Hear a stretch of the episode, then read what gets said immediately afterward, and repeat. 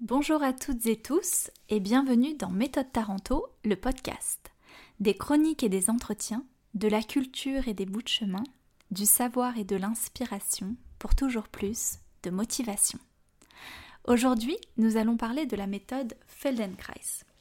La méthode Feldenkrais tient son nom de son fondateur, Moshe Feldenkrais, pionnier en éducation somatique, c'est-à-dire qu'il voit le corps en tant qu'unité, intégrant l'intellectuel, l'émotionnel et la motricité.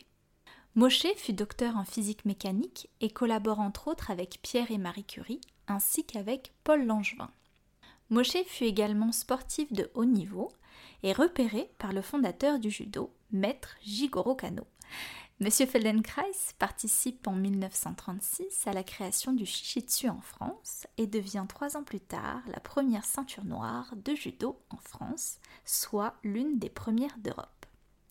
Puis, suite à une blessure au genou qui s'aggrave, il refuse une intervention chirurgicale dont les résultats sont peu certains et décide de chercher lui-même comment se mouvoir sans douleur. Passionné par les neurosciences, les arts martiaux et la physique, il développe sa propre méthode, une discipline douce et apaisante, basée sur la conscience et les sensations, afin de bouger confortablement, sans jugement et sans objectif de performance.